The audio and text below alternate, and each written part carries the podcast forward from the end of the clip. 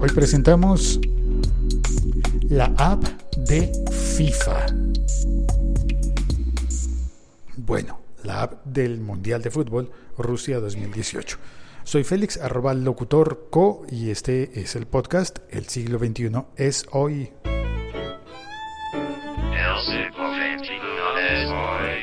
Estoy grabando este episodio justo después del partido en el que Portugal empató a España partido bien, bien interesante, aunque no sé si eso es bueno para Portugal y para España, el empatar en el primer encuentro del Mundial de Fútbol.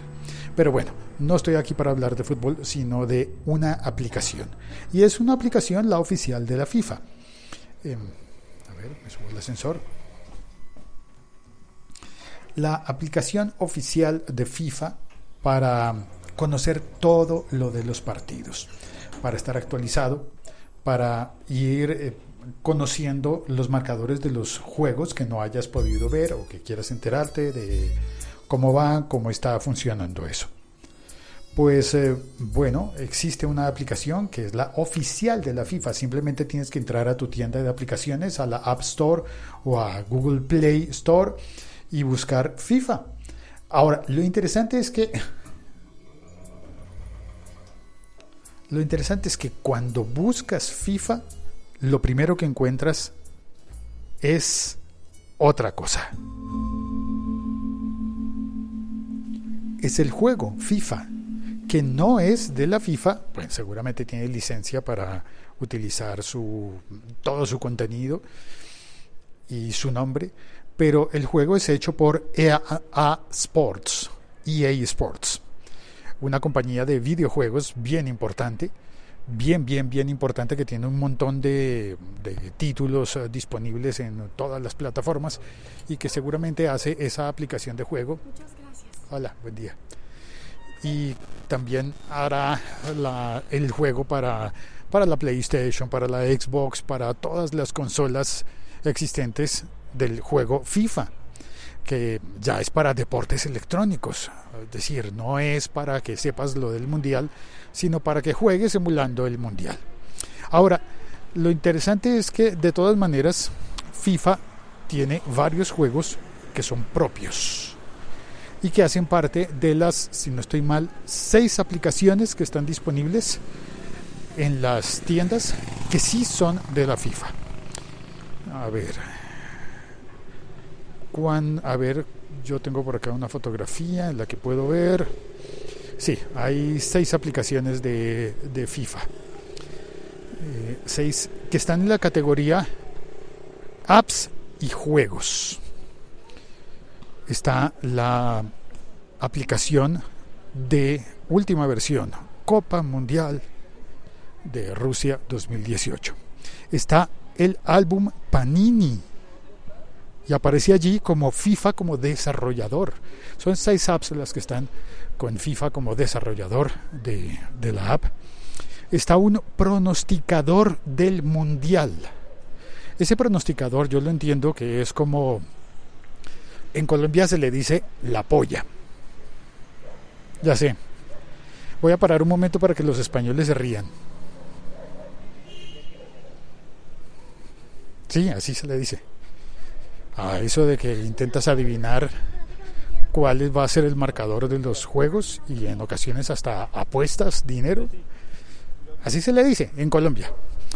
Em, en España tiene un nombre, por favor, mándame por, por Twitter o comenta aquí debajo cómo se le dice en tu país a eso de adivinar el marcador de un juego y ganar la bolsa de dinero que hayan puesto los amigos, los compañeros de la oficina o demás cosas, o del colegio o de la universidad, eh, lo que sea.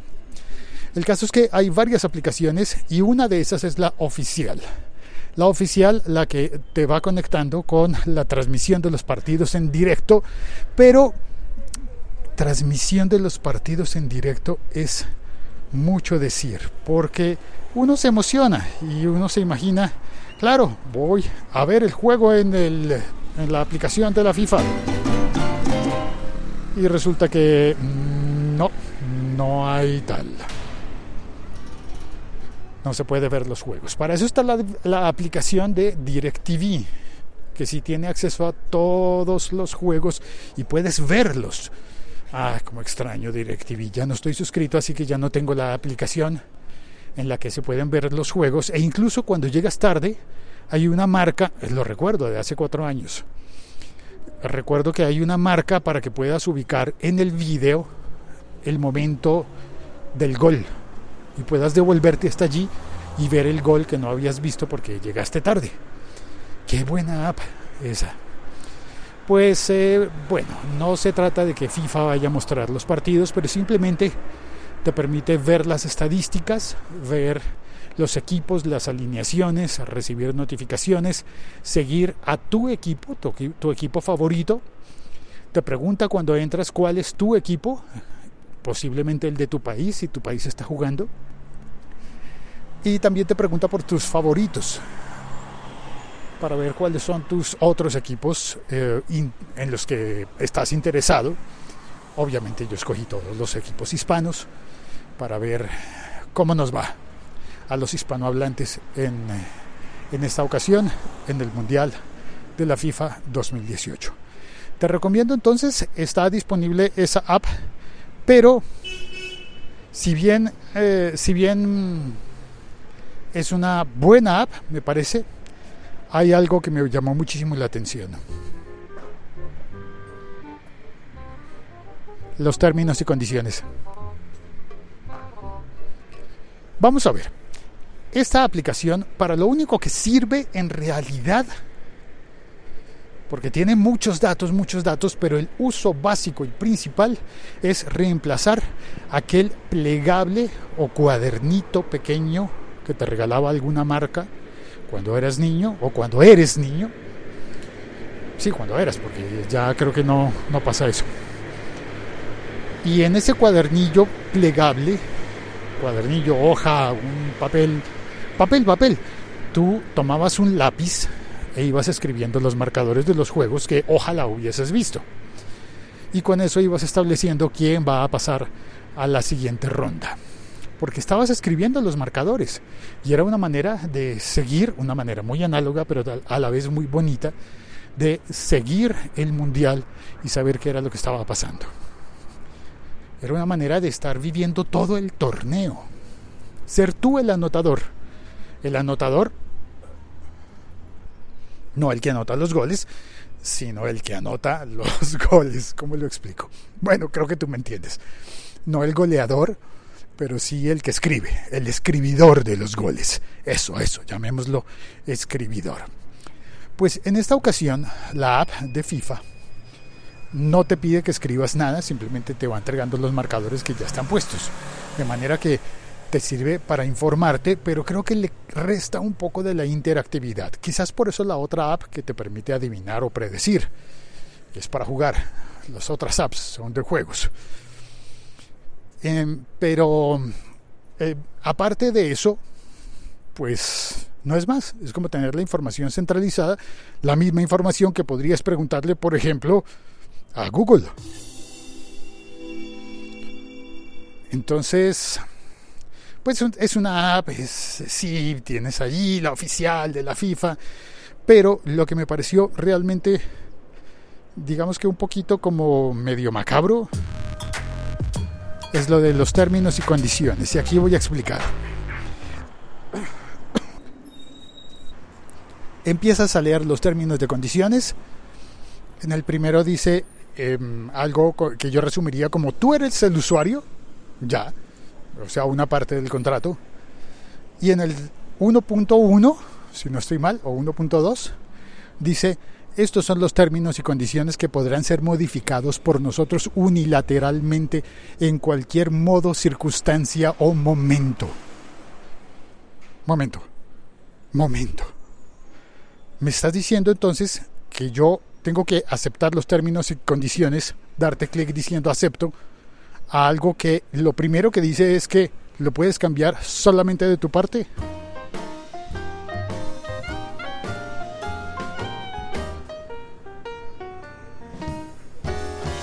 Entonces,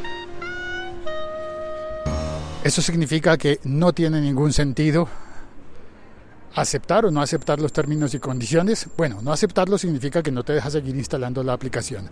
Pero si los aceptas, pues aceptas todo y punto. Ya no seguir leyendo nada más porque de ahí para adelante pues significa que todo lo pueden reacomodar a su conveniencia. Y si yo no estoy de acuerdo, pues tengo que desinstalar la aplicación y punto. Este podcast forma parte de la liga.fm. Eso es todo lo que quería contarte. Hay una aplicación de FIFA, es eh, totalmente arbitrario lo de los términos y condiciones, pero pues eso es lo que hay. Así que nada más.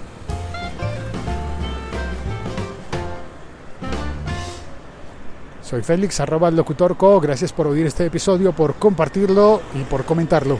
Chao, cuelgo.